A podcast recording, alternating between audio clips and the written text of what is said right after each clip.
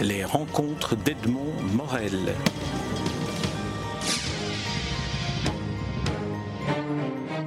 Daniel Salator Schiffer, je suis très heureux de vous rencontrer à l'occasion de la publication de votre dernier essai, une biographie illustrée d'Oscar Wilde, euh, sous-titrée Splendeur et misère d'un dandy, que vous publiez aux éditions de La Martinière. Édition de La Martinière est synonyme de, beaux livres, de, livres d'art. Alors, est-ce que ce n'est pas finalement le format idéal pour une biographie d'Oscar Wilde, d'avoir un livre illustré, euh, un livre qui montre à la fois des œuvres et, de la vie oui, en plus, euh, j'en suis d'autant plus heureux que la plupart des documents que vous voyez dans ce livre m'ont été donnés, euh, offerts euh, gracieusement par le petit-fils d'Oscar Wilde, Merlin Holland, donc c'est le petit-fils direct d'Oscar Wilde. Merlin Holland est le fils de Vivian Holland, qui était un des deux garçons, un des deux fils de Wilde. Donc ce sont des archives personnelles, des archives familiales extrêmement rares, difficiles à avoir.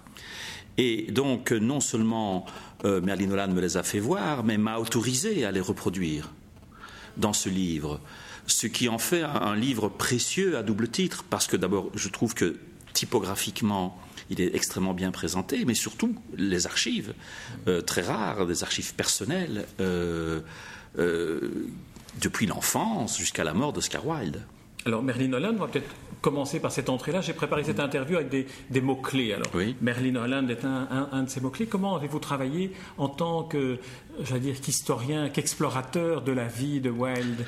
Comment avez-vous rencontré Merlin Holland? Alors, bon, euh, euh, j'ai rencontré Merlin Holland il y a quelques années à Bruxelles, figurez-vous, à l'hôtel Méridien. Euh, je l'avais rencontré pour faire avec lui un entretien quand il a publié les minutes du procès d'Oscar Wilde chez Stock à l'époque, dans la collection La Cosmopolite.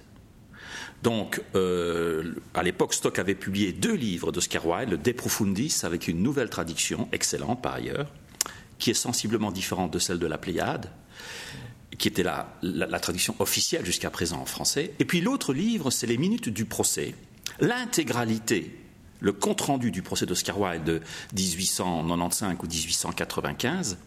Et donc, euh, c'est à cette occasion-là que j'ai rencontré Merlin Holland, déjà.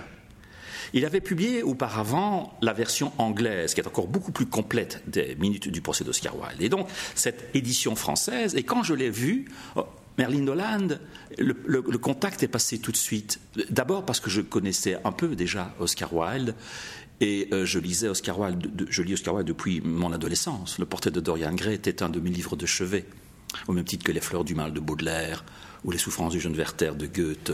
Euh, Atala René de Chateaubriand, tout cela fait partie de mon panthéon de, mon adolescence, une saison en enfer de Rimbaud.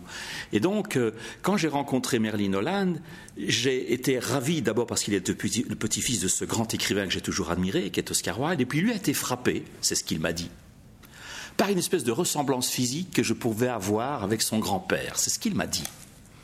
C'est vrai, si je peux me permettre une parenthèse, en tout cas, il y a une ressemblance physique avec le, dessin qui orne la couverture du livre, qui est dû à la plume de Flock. Oui, c'est ça. Et, qui est un portrait d'Oscar Wilde. Et en le voyant, vous connaissant, je me suis dit, tiens, dans le fond, Flock aurait fait de la même manière le portrait qu'il aurait pu faire de vous. c'est gentil. En plus, c'est une couverture extrêmement importante parce qu'elle a été faite exprès pour ce livre. Donc rien que cela, ça en fait une œuvre d'art, c'est un collector pratiquement. Dans quelques années, ce livre, sinon par son contenu, du moins par sa couverture, vaudra, parce que c'est une œuvre d'art faite par Flock spécialement pour ce livre. C'est une commande de la Martinière à Flock. D'ailleurs, Flock fait toutes les couvertures de cette collection chez la Martinière. Euh, et donc, euh, revenons à Merlin Holland. Orlando a été frappé. Avec vous, on va aller dans des Orlando a été frappé par cette ressemblance physique. Il a dit "You look like my grandfather." On s'est assis et nous avons sympathisé. Il m'a donné ses coordonnées, le mail, le téléphone portable. Euh, il fait du vin quelque part en Bourgogne, je pense, en France, où il habite.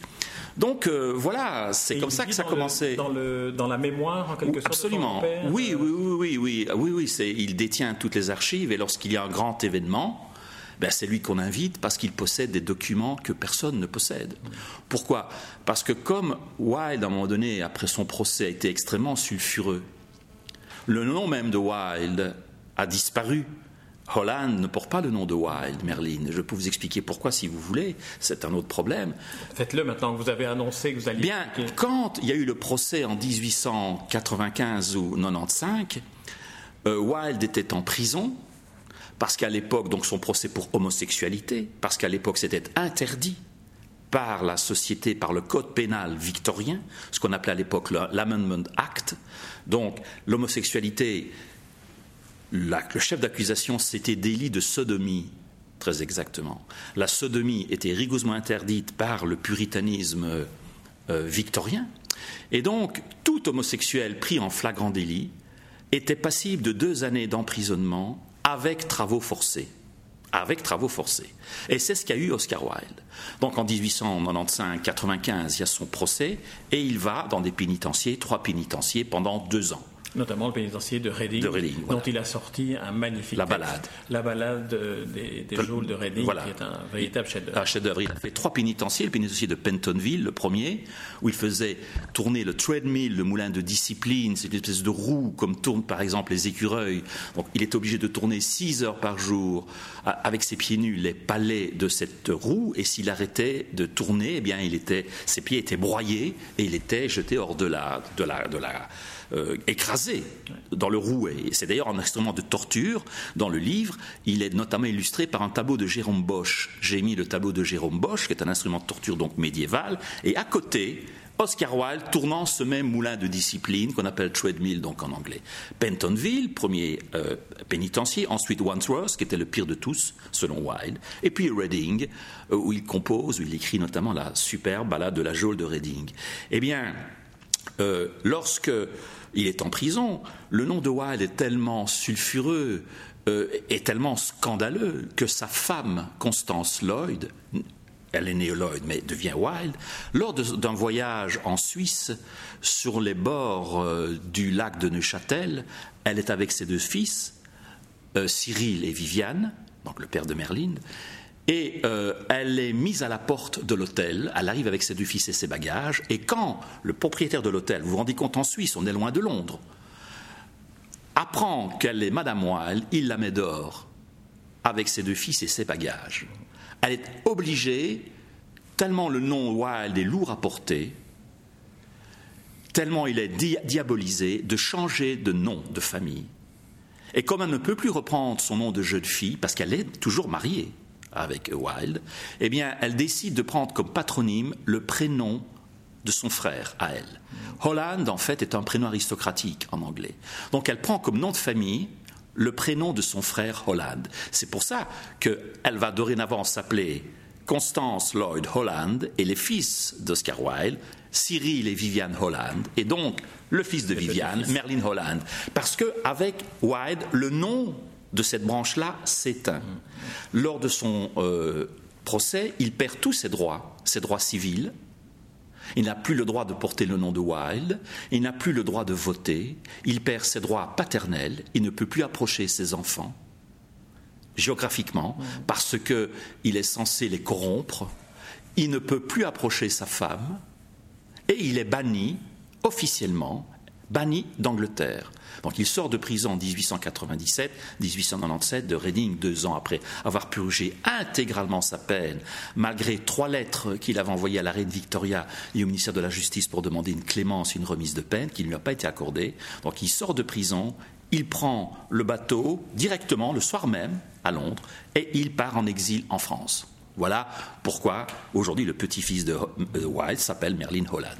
Embrayons sur l'exil en France, si vous voulez bien. C'est évidemment la fin et du livre et la fin de, la vie euh, de Wilde, puisqu'après ce séjour en prison, son exil est un exil euh, qui le conduit vers la pauvreté, la grande misère. Vous racontez comment une rencontre de Gide, Gide se rend compte que en fait Wilde est en train de mendier, alors qu'il a été une gloire euh, mondiale presque, en tout cas dans le monde anglo-saxon. et et, la fin est, terriblement euh, tragique, pour, ce, grand homme. Racontez-nous euh, sa fin et notamment son, enterrement, euh, qui est un enterrement de sixième classe, c'est-à-dire juste avant la fosse commune. C'est ça, voilà, c'est ça, c'est ça exactement. Donc, Oscar Wilde, il meurt mais pas sous le nom d'Oscar Wilde, puisqu'il ne peut plus porter ce nom. Il, sous un, il meurt sous un nom d'emprunt, sous un pseudonyme. Il, est déchu de ses droits civils, donc il s'appelle Sébastien Melmoth. Sébastien Melmoth, qui est le nom du héros d'un roman de son grand-oncle maternel, Charles Mathurin, qui était un révérend d'ailleurs, euh, protestant. Donc Charles Mathurin écrit Sébastien Melmoth ou l'homme errant, c'est le titre. Sébastien Melmoth or the Wanderer en anglais. Et donc Wilde, qui a lu ce roman, qui est un roman pré-gothique, eh bien, prend comme pseudonyme lors de son exil ce nom-là, Sébastien Melmoth. Et lorsqu'il meurt, le patron de l'hôtel où il meurt, M. Dupoirier, ne sait pas que c'est Oscar Wilde.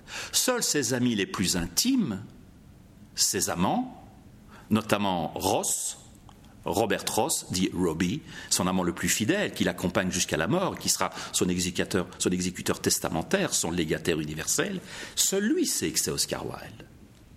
Et donc il meurt dans l'anonymat, dans la pauvreté la plus absolue, le dénuement, et il meurt, comme il dit, au-dessus de ses moyens. Pourquoi?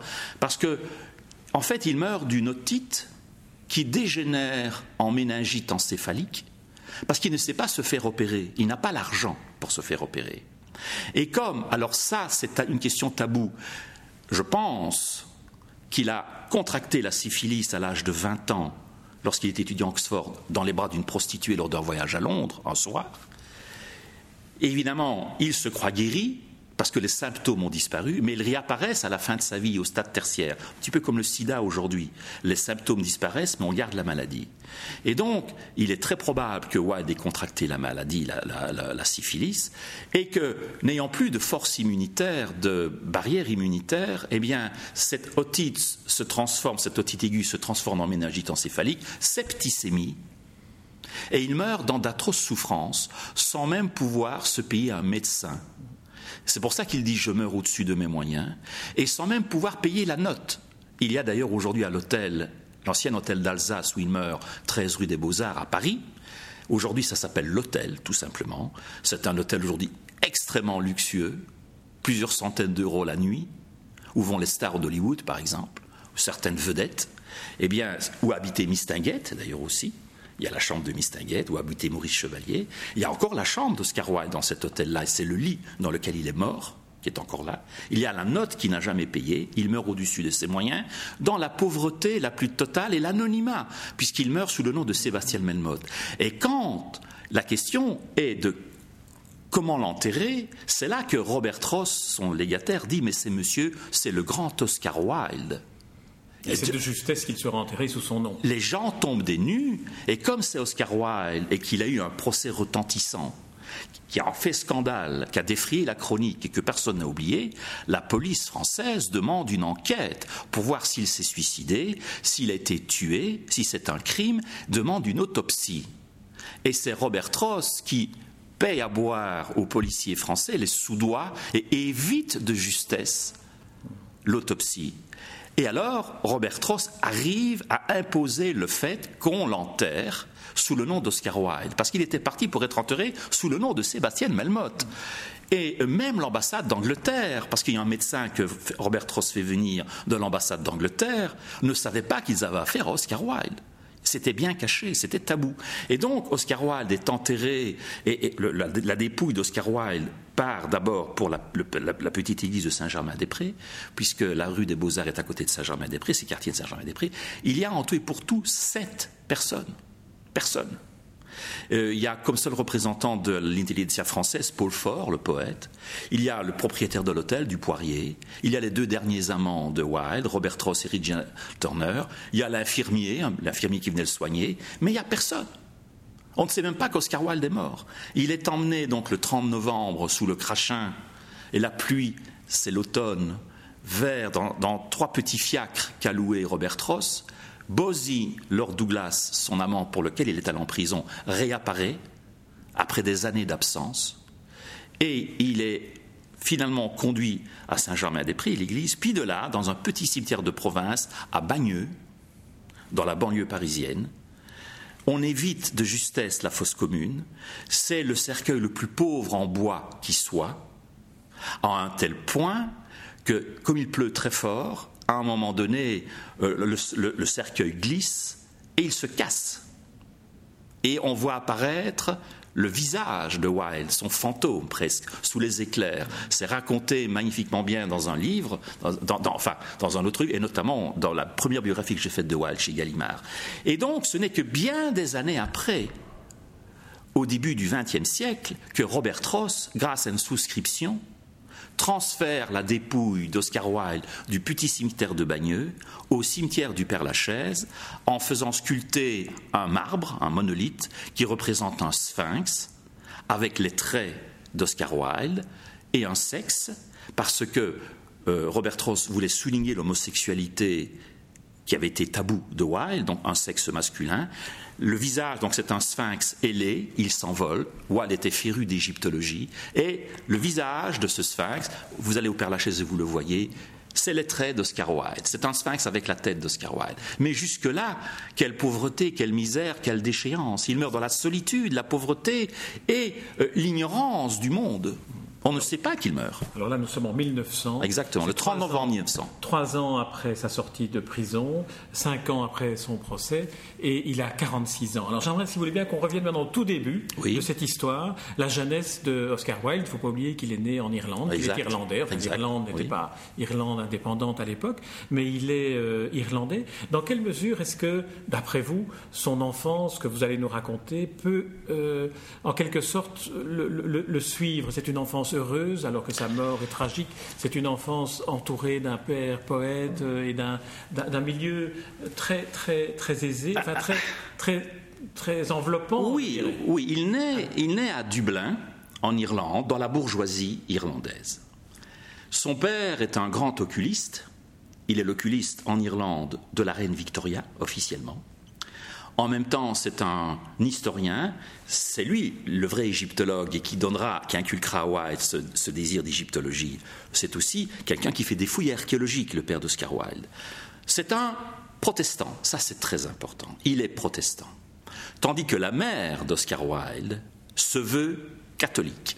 Elle est obligée d'accepter le fait qu'elle soit protestante, parce qu'elle est l'épouse d'un protestant, et qu'à l'époque la société est un peu machiste, donc elle doit se taire et accepter la religion du mari, du père. Mais elle, elle se veut catholique.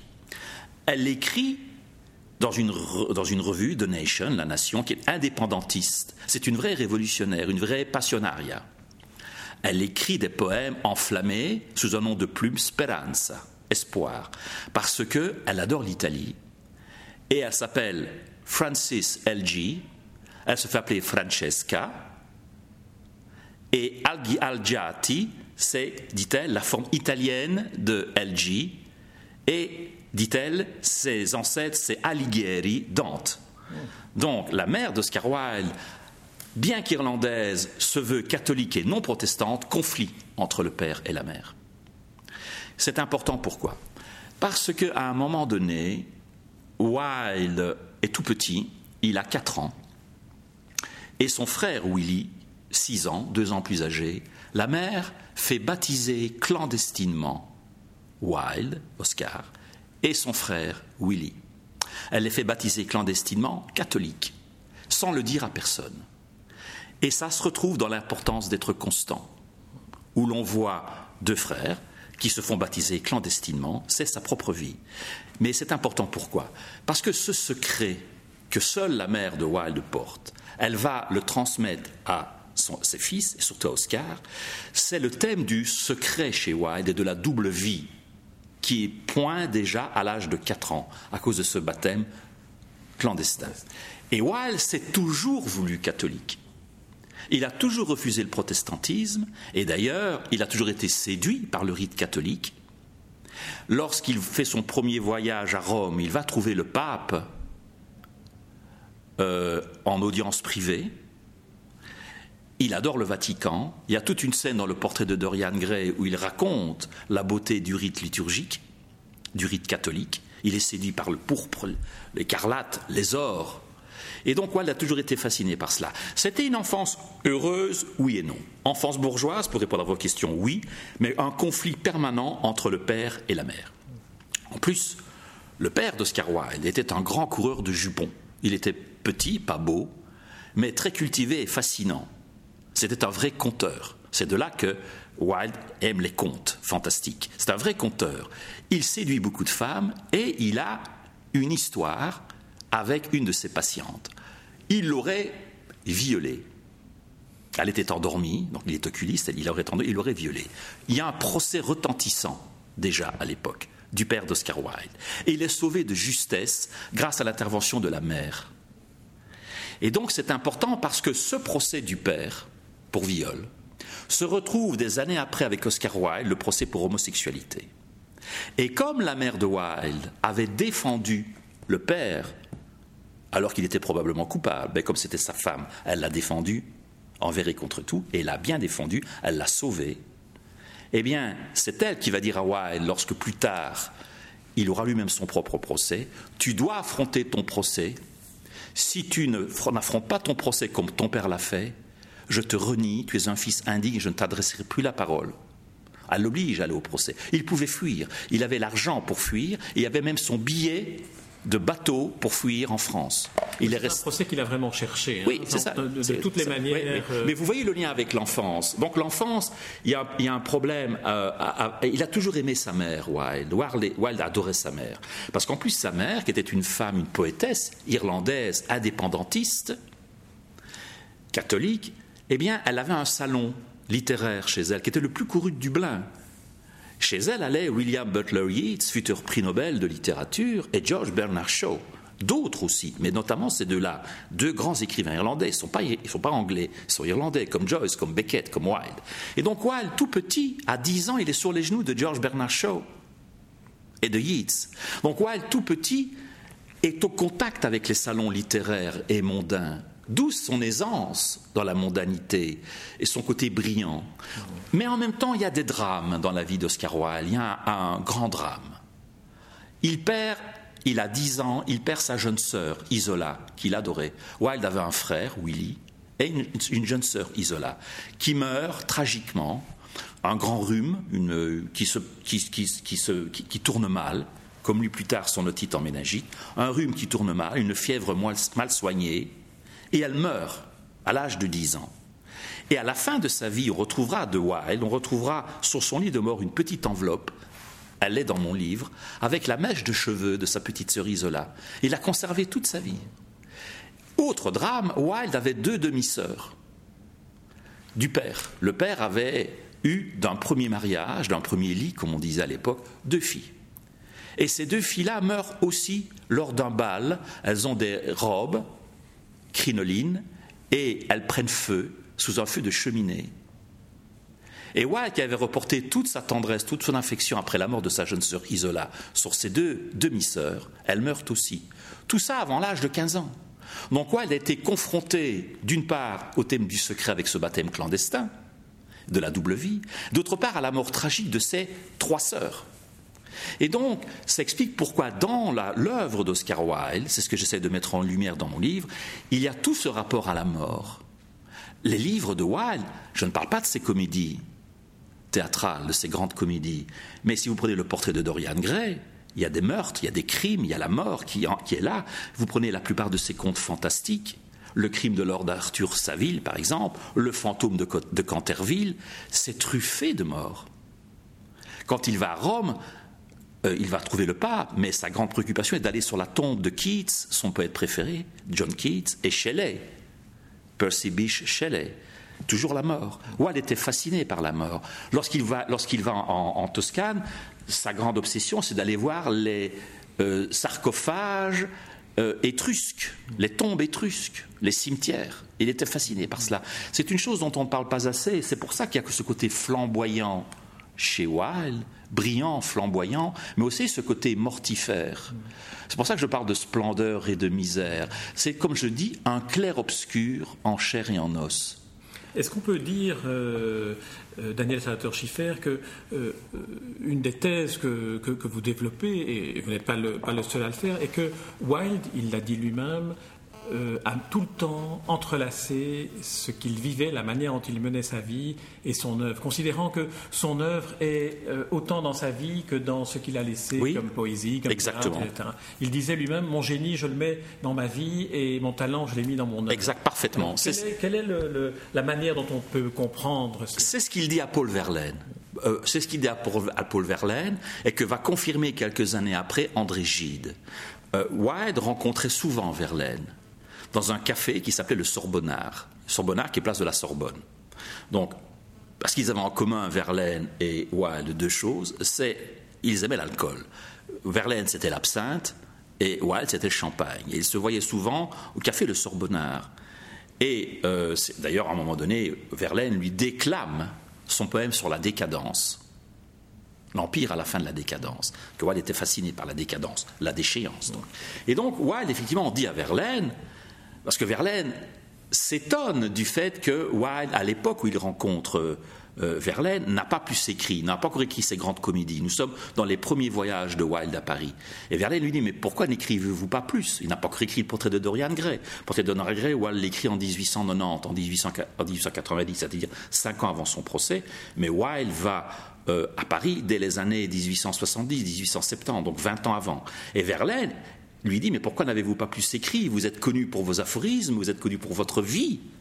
Euh, sulfureuse, tumultueuse, romanesque, mais votre œuvre. Et Wilde lui répond J'ai mis tout mon génie dans ma vie, je n'ai mis que mon talent dans mes œuvres. Et il va le redire plus tard à André Gide, qui va lui faire la même remarque que Verlaine.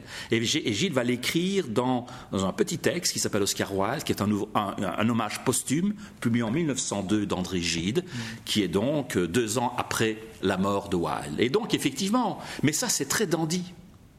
C'est justement ça la quintessence du dandisme waldien. Qu'est-ce qu'il dit Wilde dans un de ses aphorismes? Maxime pour les personnes trop instruites. Il dit il faut soit être une œuvre d'art, soit porter une œuvre d'art. C'est-à-dire que le dandisme, il est dans la vie, dans l'attitude, plus que dans l'œuvre. C'est ça, le dandisme waldien. Il fait de sa vie une œuvre d'art et de, sa, et de sa personne une œuvre d'art vivante. Dandisme dont, je fais une parenthèse, vous êtes un spécialiste puisque vous avez consacré plusieurs, plusieurs livres euh, à, cette, à cette esthétique et, et, au dandisme dans toutes ces, dans toutes ces manifestations. On, ne saura pas évoquer tous les épisodes de, de, la vie de Wilde, mais peut-être qu'on pourrait dire en, en, quelques mots euh, un mot sur son, les voyages qu'il a effectués et notamment les cycles de conférences aux États-Unis qui ont été euh, qui montre combien euh, Wilde était euh, connu, était célébré à une époque de sa vie. Oui, c'est ça, c'était une véritable star. Wilde donc termine ses études à Oxford, un peu plus de 20 ans. Il a eu comme mentor, c'est important de le dire, deux grands philosophes en philosophie de l'art à l'époque, Walter Pater, épicurien, hédoniste, qui a écrit des essais sur la Renaissance, et John Ruskin, au contraire, cérébral, platonicien, idéaliste, euh, et donc ascétique. Et Wilde a ces deux grands philosophes. Et il en fait la synthèse. Pour ça, je parle de clair-obscur. Le côté hédoniste de Walter Pater, euh, le côté épicurien, et puis le côté ascèse stoïcienne de John Ruskin. C'est un mélange des deux, Wilde. Et donc, Wilde, au sortir d'Oxford, lance un mouvement en concordance avec les peintres pré-raphaélites, qu'on appelait à l'époque la confrérie pré-raphaélite, Dante Gabriele Rossetti, William Morris, Edward Burne-Jones, John Everett Millay, Ford Maddox Brown, tous ces gens-là. Et donc Wilde est le chef de file de ce nouveau courant artistique, surtout pictural, qu'on appelle l'esthétisme, incarné en peinture par le pré-raphaélisme. Et donc Wilde lance à Londres, quand il arrive à Londres après Oxford, l'esthétisme. Il n'a pas encore écrit, sinon un recueil de poèmes, mais c'est déjà une figure extravagante, euh, extravertie, qui défraie la chronique par ses habits. Il arrive à un moment donné à une, euh,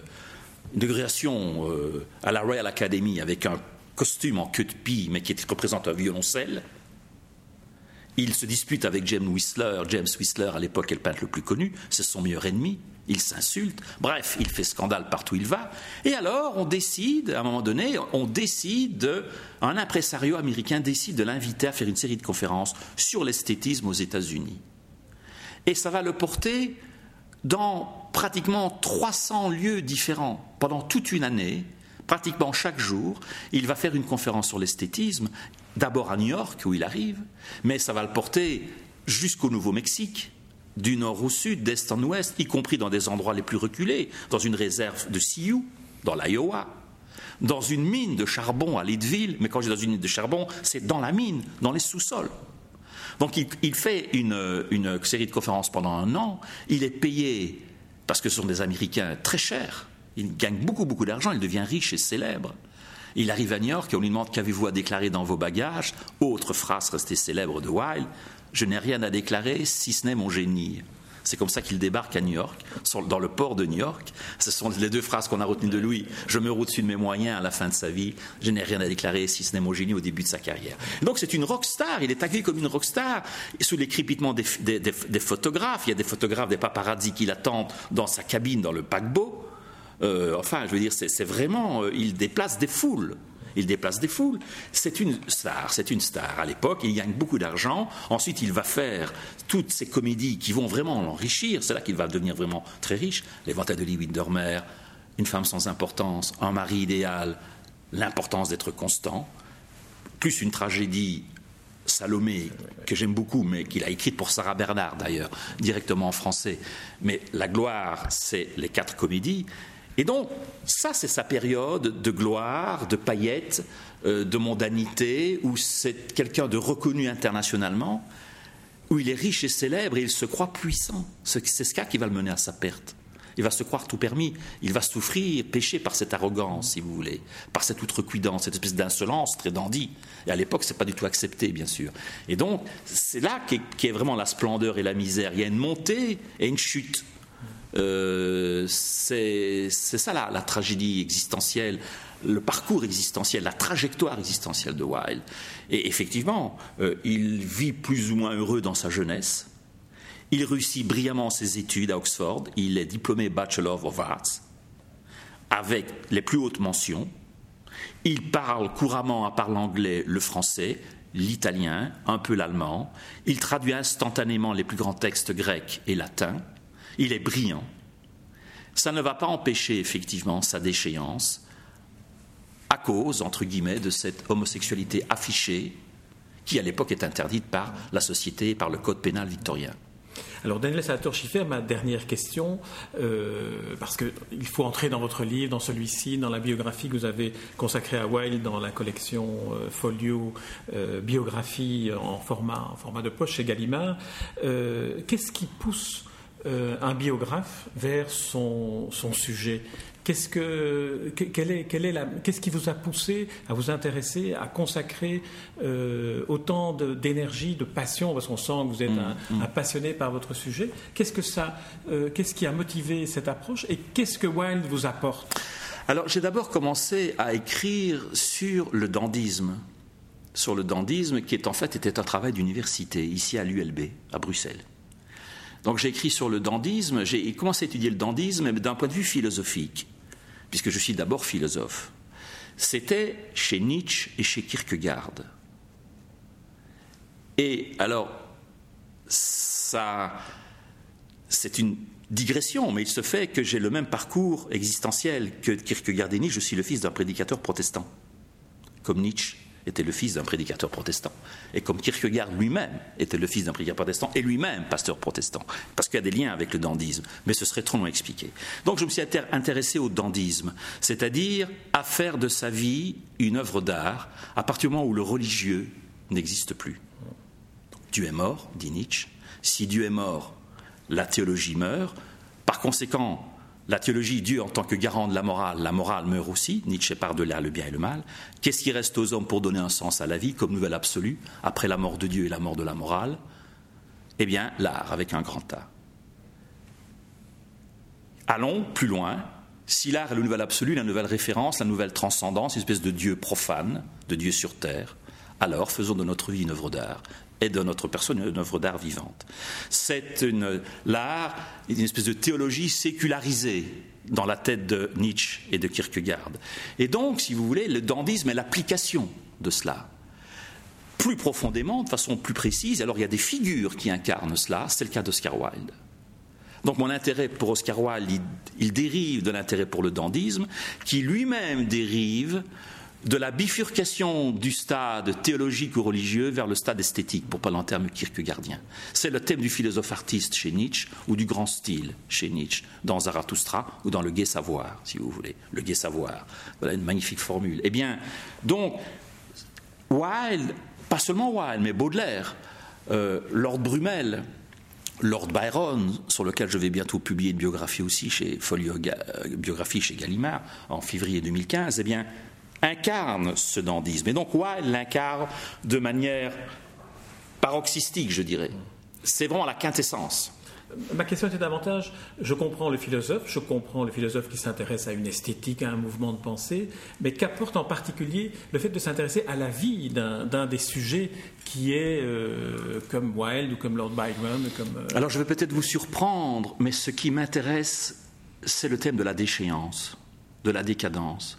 Je n'ai jamais oublié cette phrase de Socrate, Gnautis auton, connais-toi toi-même, c'est-à-dire sache que tu es mortel que derrière les paillettes et le pouvoir et l'argent, tu es mortel. Il y a cette très belle phrase de Marie Vétursenard dans les Mémoires d'Adrien où elle dit devant la mort euh, Le clochard n'est pas plus mais pas moins que le roi. Le cul a la même dignité dans la mort, ou le pauvre que le plus puissant des empereurs. La mort rend les hommes égaux. Et donc le thème de la déchéance, de la décadence, euh, me fascine, parce que ça me ramène à une des figures du dandisme, de nouveau, dont parle Oscar Wilde magnifiquement bien, c'est celle du Christ. Où il dit dans L'âme de l'homme sous le socialisme que le Christ, par son dénuement et par sa liberté, c'est un laïc qui vous parle, je suis fils de prédicateur protestant, mais je suis moi-même laïc et agnostique. Le Christ, par son dénuement et par sa pauvreté, mais aussi par sa liberté qu'il paye jusque dans la mort, cette liberté absolue, où l'on s'impose comme seule règle la sienne propre, eh bien, c'est le premier des poètes romantiques ou dandys, c'est Oscar Wilde qui le dit. C'est un paradoxe, mais nous sommes dans le nous sommes toujours dans le paradoxe, dans la contradiction, dans l'oxymore. Et donc, le thème de la déchéance m'intéresse parce que j'y vois, dans la déchéance, dans la décadence, passer de la richesse, de la célébrité, comme Brumel, favori du prince de Galles, l'homme le plus riche et le plus beau d'Angleterre, mort fou dans la misère, rongé par la syphilis et la vermine. Lord Byron, un des hommes les plus riches de son temps, mourir pauvre en ayant donné tout son argent pour les révolutionnaires italiens, puis grecs, contre l'Empire ottoman, mort seul à Missolonghi. Wilde, flamboyant, le plus, le plus, flamboyant des dandys de son temps, mourir dans la misère comme cela. Comme le Christ, fils de Dieu prétendument, tout-puissant qui fait des miracles et qui meurt seul sur la croix, tout cela me fascine parce que ça me rapproche de ce qu'est la nature humaine profondément. C'est-à-dire ne pas perdre d'illusion que malgré le pouvoir, malgré l'argent, malgré le succès, au bout du compte, il y a la mort. C'est l'être pour la mort de Heidegger. Nous sommes tous mortels et tous devant les grandes questions ignorants. Qui suis-je? D'où viens-je? Où vais-je? Les trois grandes questions kantiennes, personne ne peut y répondre. Donc il y a, si vous voulez, là un mystère, un secret qui me fascine, parce que c'est la vie et la mort, et le dandy, c'est cela. Et Wilde, il l'incarne à merveille. C'est une allégorie quintessentielle de la vie et de la mort, d'où le titre Splendeur et misère d'un dandy. Merci Daniel Salvatore Schiffer pour cet entretien et je rappelle le titre de votre dernier ouvrage en date, Oscar Wilde, une biographie illustrée parue aux éditions de La Martinière avec le sous-titre que vous venez d'évoquer, Splendeur et misère d'un dandy. Ça vient de sortir, c'est un magnifique livre, à la fois un livre d'art, un livre de réflexion et peut-être un livre bibliothèque aussi qui nous donnera envie d'aller explorer dans la bibliothèque l'œuvre d'Oscar Wilde, mais aussi vos autres ouvrages sur notamment la biographie chez Gallimard d'Oscar Wilde, vos ouvrages sur le dandisme, qui sont tous euh, lisibles, je veux dire, d'une approche telle que chacun peut, peut s'y intéresser et s'intéresser au dandisme. Merci encore, Daniel Salvatore Schiffer. Les rencontres d'Edmond Morel.